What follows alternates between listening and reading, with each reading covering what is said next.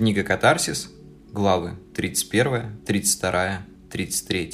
Утром я вновь был полон сил. До моря оставалось совсем немного. Нотки соленого запаха уже медленно расползались по вагонам. Зима над этим местом была еще не властна. Закрывая глаза, я представлял, как буду сидеть на берегу моря, размышлять о жизни и чувствовать горький привкус от потери городской прохлады. Тетрадь почти закончилась. Мне хотелось написать в ней конец и поставить точку. Но что-то не давало мне это сделать. Иногда мне казалось, что я пишу сценарий своей судьбы, и когда подведу его к завершению, то и жизнь для меня закончится. Хотя кто же в это поверит? Мое бытие – одна большая галлюцинация. И когда меня не станет, никто так и не заметит, что все, связанное со мной, было правдой. Проводник оповестил пассажиров, что через 20 минут мы будем на месте. В наушниках звучал депешмот, напоминая мне о том, что порой страдания приносят пользу. Для меня страдание было чем-то большим, чем просто болезненным ощущением души. С детства меня убеждали, что любовь – это чувство взаимное.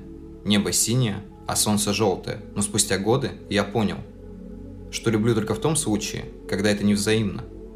Обычно я тянусь к человеку, а он всеми силами пятится назад, как по закону физики, когда магниты разных полярностей притягиваются друг к другу, а одинаковые отталкиваются. Но ведь минус и плюс в итоге сходятся вместе. Так и на мой минус всегда находится плюс. Это было полбеды. Даже если эти магниты все-таки сходились вместе, то в итоге мне становилось скучно. Жить в спокойствии и гармонии для меня сущий ад. Всегда хотелось, чтобы что-то происходило. Неважно. Ссора, ругань, секс или все сразу. Но главное, чтобы оно было. И если все шло спокойно, то я специально создавал искусственные ситуации, которые в итоге приводили меня к чему-то вышеперечисленному. Я называл это развитием, хотя по сущности своей это носит определение деградации. Алина всегда твердила мне, что мы, мужчины, созданы лишь для того, чтобы разрушать. Созидать нам не дано. И в этом она была точно права. Каждый раз, ведя бой с призрачной скукой, я возвращался в одиночество снова. И даже когда мне давали второй шанс, я так или иначе пытался подстроить свою реальность, тем самым приводя себя к точке разрушения. Мне кажется, даже те, кто дали мне еще один шанс, просто покачали головой и в моем личном деле поставили печать неисправимой и просто дав абсолютную свободу, которая рано или поздно неизбежно погубит меня. Нужно было делать что-то дальше, но я не имел даже малейшего понятия что. Я сбежал из своей привычной жизни в никуда. Поезд медленно сбавил скорость, и через несколько минут плавно остановился возле платформы. Опередив всех, я вышел из вагона. Запах моря гулял в ноздрях, но в этот раз я решил бежать не сразу к берегу, а для начала снять себе жилье. Наведя справки у местных, я нашел вполне приличный отель в пяти минутах ходьбы от моря. Так как сейчас был не сезон, почти все номера были свободные. Отель назывался «Калифорния». Забавно. Первая ассоциация – это Степ, название одного из самых теплых городов мира. Вторая – это песня Eagles «Отель Калифорния». Та самая, где строчки о том, что попасть в отель можно, а выйти из него уже нельзя. Администратор оглядел меня с ног до головы. Вид, конечно, у меня был потрепанный, после долгой поездки. Я не спал почти сутки, да и запах легкого перегара не вызывал ко мне доверия. Оплату на сразу, документы придется оставить, как залог, произнес администратор немного грубым тоном. Я протянул ему карту и паспорт, улыбнувшись во все свои 28, дабы хоть немного позлить. «Можно ли у вас приобрести выпить?» – спросил я. «Алкоголь и напитки находятся в мини-баре, в номере. При выезде с вас пишут оплату. Я взял ключи и пошел. Лифт не работал, и мне пришлось подниматься пешком три этажа, Ключ был магнитный, и когда я прикоснулся карточкой, дверь открылась. Вот такой у нас мир будущего, подумал я.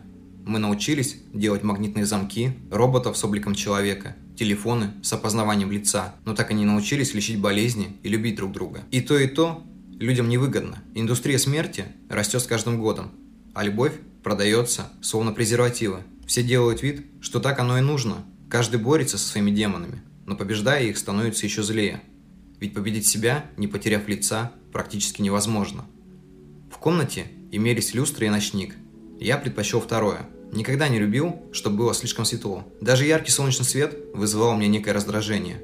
Я бросил сумку и первым делом заглянул в мини-бар, где обнаружил несколько маленьких бутылок водки, виски и несколько соков с трубочкой. Я предпочел виски. Если мне зададут вопрос, что выбрать из алкоголя, то я посоветую виски. Он помогает размышлять. Водка же превращает всю вашу реальность во что-то сумбурное. Все беды в этой жизни происходят от водки и от наркотиков. Я считаю, что и то, и то изобретение дьявола. Человек не мог создать столь опасную ловушку для самого себя. Единственное, чем может помочь водка, ощутить всю горечь этой жизни в собственном рту. Я зашел в душ, минут пять пытался разобраться с температурой воды. Из душа струилась то ледяная вода, то кипяток. Наконец-то я подобрал определенную температуру для своего тела и, скинув в себя всю одежду, залез в кабину.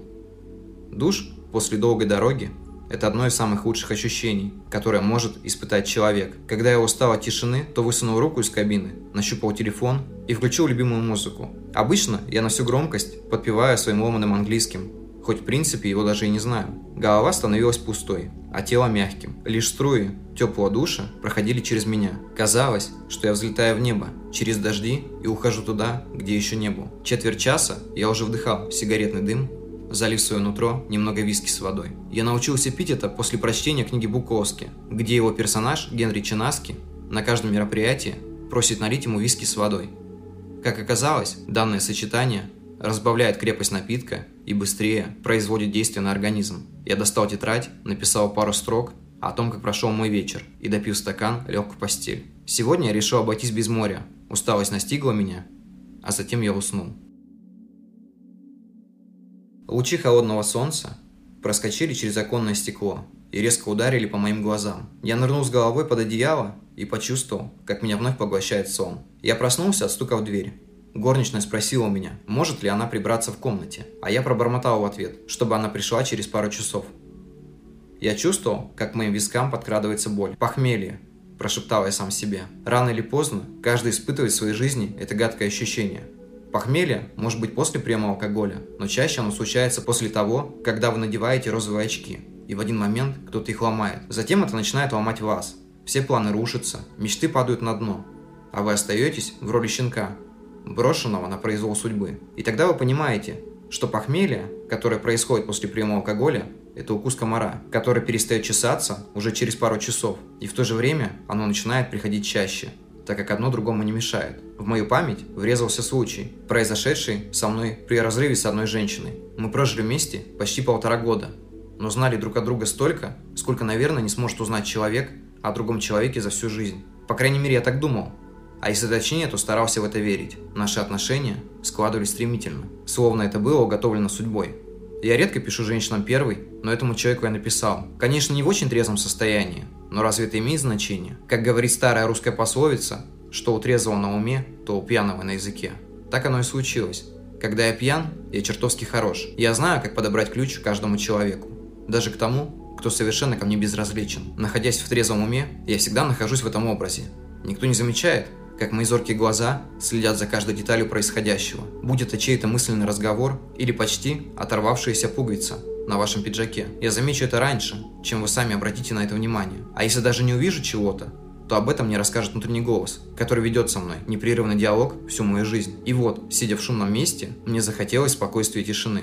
Я вышел покурить, Нашел ее номер в справочнике и поинтересовался, как у нее дела. Так как я никогда не задавал этот вопрос, то заранее подозревал, что она удивится. Но, как по мне, это было вдвойне интересней. Ведь людям важно, чтобы вы спрашивали, как их дела, даже если не получите интересного ответа.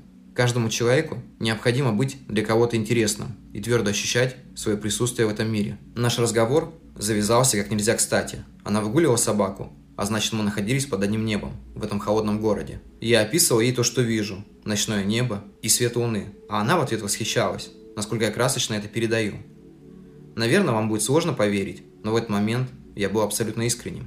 Я рассказывал о том, что видел, потому что мой внутренний импульс просил выпустить эмоции наружу. Иногда просто важно быть услышанным кем-то, чем оставить весь свой монолог на белом фоне Ворда. В этот вечер я понял, что хочу быть с ней, потому что она слышала меня и в какой-то степени чувствовала то, что чувствую я. Человеку всего-навсего нужно быть понятым, чтобы по-настоящему влюбиться. Она была старше меня на 4 года, у нее была дочь от первого брака. Данные факты меня никак не смущали. Просто на тот момент я не умел с подобным обращаться и вел себя немного осторожно. Я боялся задеть не тот провод и потерять то, что еще не приобрел. Перед нашей первой встречей мы переписывались месяц. Наверное, у меня не хватило бы решимости позвать ее на прогулку, если в один из вечеров я не выпил с мужем моей сестры. Он прекрасно знал обо всей этой истории и сказал фразу, которая принес в его голову какой-то высший разум. Вам нужно как можно скорее встретиться, иначе все ваше общение так и останется в рамках телефона. В его словах был смысл. Жизнь давала мне советы через любые каналы для связи. Будь то обрывистая фраза радиоведущего, отрывок песни или надпись на старом заборе. И я старался улавливать эти знаки. Ведь так или иначе, они помогали мне прожить чуть дольше в этом мире. Мы встретились в холодном декабре 2015 года.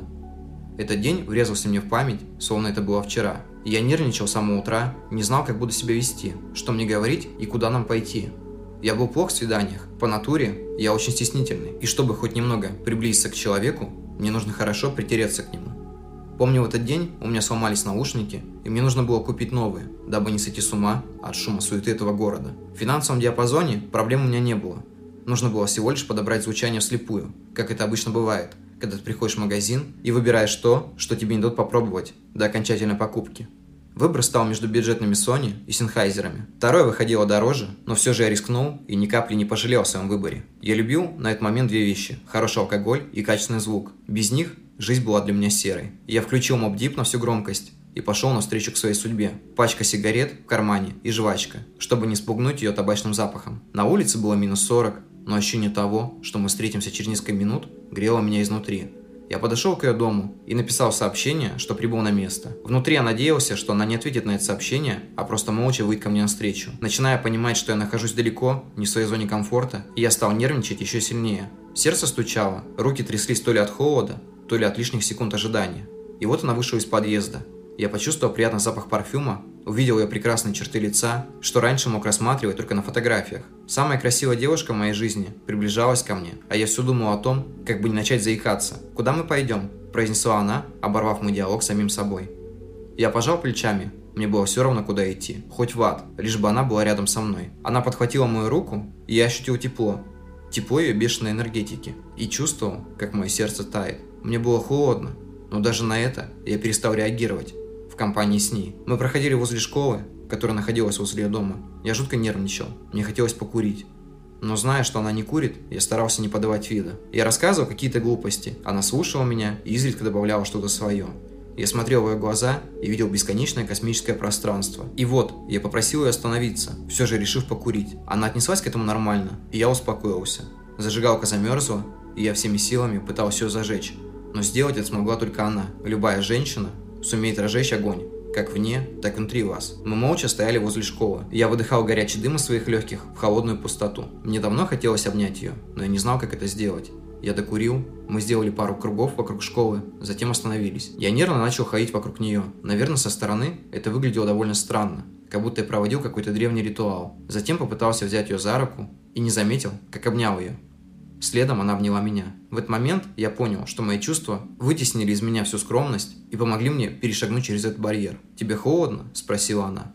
«Нет, с тобой мне тепло». Мне было жутко приятно. Я чувствовал, как наши души склеиваются в одну. Знаете, если бы меня спросили, что такое счастье, то я бы недолго думая ответил. Счастье – это обнимать ее, чувствовать ее запах, гладить, радуясь, что она существует. Если бы на улице было теплее, то я не отпускал бы ее никогда. Я хотел было признаться в любви, но подумал, что для первой встречи это будет слишком. Я так боялся быть отверженным, но в то же время чувствовал, как она сама нуждается в моем тепле и объятиях. После этого мы прошлись еще немного по улице, а когда окончательно замерзли, то пошли греться в подъезд возле ее дома. Мы стояли на этаже, и я смотрел ей в глаза. Мне казалось, что я не должен задерживать ее. Когда я провожал ее до лифта, случилось что-то волшебное и неописуемое. Она поцеловала меня. Представляете? Это был наш первый поцелуй. Я не думал, что такое произойдет. Ее теплые губы. Я никогда не забуду этого, как и навсегда запомню тепло ее объятий. Ранее я не чувствовал, как искра разжигается между людьми, но это был тот самый момент. Я слышал, как ее сердце бьется, а следом мое. В тот вечер я не просто шел до дома, я летел, у меня выросли крылья. Когда я пришел домой, то написала такую глупость, которую просто невозможно вообразить. Хотел спросить, мы вместе? Она ответила да, и в этот момент я хотел подпрыгнуть на месте от счастья. Я пожелал спокойной ночи и крепко уснул. В ту ночь она вновь мне снилась. Мы летали над домами, держались за руки и разговаривали о вечности. Она часть меня, и мы всегда будем рядом. Но то, что происходило в голове, не всегда осуществлялось в жизни. Наши мечты в итоге сбылись. Мы сошлись, переехали в другой город. Я стал отцом для ее дочери. Все складывалось намного прекрасней, чем я мог себе это представить, пока в нашей жизни не наступили сложности. Такое называют похмельем после долгого запоя. После переезда мы столкнулись со сложностями. Одна из самых главных – я долго не мог найти себе новую работу. И в этот момент каждый из нас показал свое истинное лицо, то, которое никто не хотел замечать, и старался видеть только желаемое. Наша любовь превратилась в бесконечную ругань. С горем пополам я нашел себе работу и старался как можно больше проводить там времени, чтобы не слышать обвинений в свою сторону. В итоге она сняла квартиру и начала жить отдельно. Иногда мы съезжались, жили так, словно между нами не было ни разногласий, ни скандалов. А все было как раньше. Но малейшая оплошность со стороны одного из нас возвращала нас в мир агрессии и вечных споров о том, как нужно жить. В итоге она нашла себе другого, вначале попытавшись сделать это незаметным для меня, но, как говорилось выше, я вижу все – и вот, в один из зимних дней, придя к ней домой, я обнаружил свои вещи, аккуратно собранными на пороге. У меня не было к ней больше вопросов. Я молча забрал все свои пожитки и отправился в родительский дом. Меня встретили с пониманием, без лишних слов. Я просто зашел, поставил вещи и сквозь боль улыбнулся. Затем отправился в магазин, купил несколько бутылок виски и ушел в трехдневный запой. Именно в этот момент я понял, что такое похмелье. Самое настоящее жизненное похмелье, когда розовые очки трескаются у тебя на глазах, и начинается самая настоящая жизнь, в которой так или иначе тебе придется страдать. Ближе к обеду я все же решил пойти к морю. Прохладный соленый воздух окутывал город. Местных жителей практически не было видно на улицах. До сезона оставалось около трех месяцев. Большинство людей, узнав, что я приехал сюда в это время, посмотрели бы на меня как на чудака – для меня же это все было некой паузой, для того, чтобы подумать. Зима всегда считалась неким временем для размышлений. Мой друг часто говорил о том, что зимой ничего не происходит. И если не стало лучше, то хуже точно быть не может. Эта мысль с годами стала для меня как мантра, которую я повторял себе каждую зиму. Волны грустно бились о холодный каменный пляж. Стоя у самого края, я вдруг подумал о том, чтобы упасть камнем вниз и остаться лежать на глубине. «От себя не убежишь», – раздался голос за спиной. Я обернулся, но вокруг никого не было. Подумав, что мне просто это послышалось, я продолжил наблюдать за волнами. Стараясь, что увидеть голос своего рассудка, я не вокруг, я внутри тебя. «И что ж ты мне хочешь сказать?» – раздраженно спросил я. «Каждая твоя попытка уйти от себя возвращает тебя ровно на то место, откуда так сильно пытаешься сбежать. И что мне делать дальше? Отпусти все. Просто отпусти. Ты слишком сильно цепляешься за людей, события, смерть и свою жизнь. Когда ты отпустишь все, за что так держишься, то пойдешь вперед. В его словах был смысл, ведь каждый раз, когда я пытался так или иначе бороться с миром, я заранее предвещал себе поражение. Ведь на каждое действие так или иначе есть противодействие. Ты создал игру, в которой никогда не сможешь победить. Застряв где-то между уровнями, ты пытаешься взять свое, но твоего тут ничего нет. Создатель всегда пожинает плоды своих созданий. Грех ведь горький. Дослушав его, я продолжил свой путь.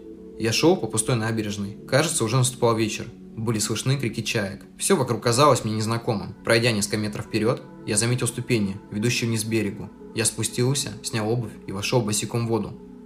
Вода по ощущению была жутко холодная. Я шагнул немного вперед, опустил голову вниз, чтобы посмотреть на свое отражение, но его не было. На секунду меня охватила паника, словно меня вовсе не существует. Я не мог до конца принять все происходящее как сон. Выбежав на берег, я двинулся вдоль него. Шел вперед, пока не заметил, что наступаю на свои же следы. Я блуждал по кругу. Сев, решил сделать небольшую передышку и разобраться со всем происходящим. «Хочу проснуться», – бормотал себе под нос. Но сон не заканчивался. Крики чаек становились все сильнее. Каждый крик начинал напоминать мне карканье ворон. От безысходности происходящего я взял земли камень и со всего размаха бросил его в воду. На поверхности начали образовываться круги. Их становилось все больше. Я с разбегу прыгнул туда и почувствовал, что тону. Пытался нащупать ногами дно, но его не было. Погружаясь все глубже и глубже, я чувствовал, как перестаю дышать. В момент, когда я потерял надежду на спасение, кто-то выдернул меня на берег. Вам не кажется, что вы выбрали неудачное время для купания? Сквозь мрак полузабытия произнес приятный женский голос. Я пытался разглядеть ее, но передо мной был только яркий белый свет. «Вы ангел?» – тихо произнес я. «Я? Я точно не ангел. Меня зовут Дана». «Дана? Какое прекрасное греческое имя.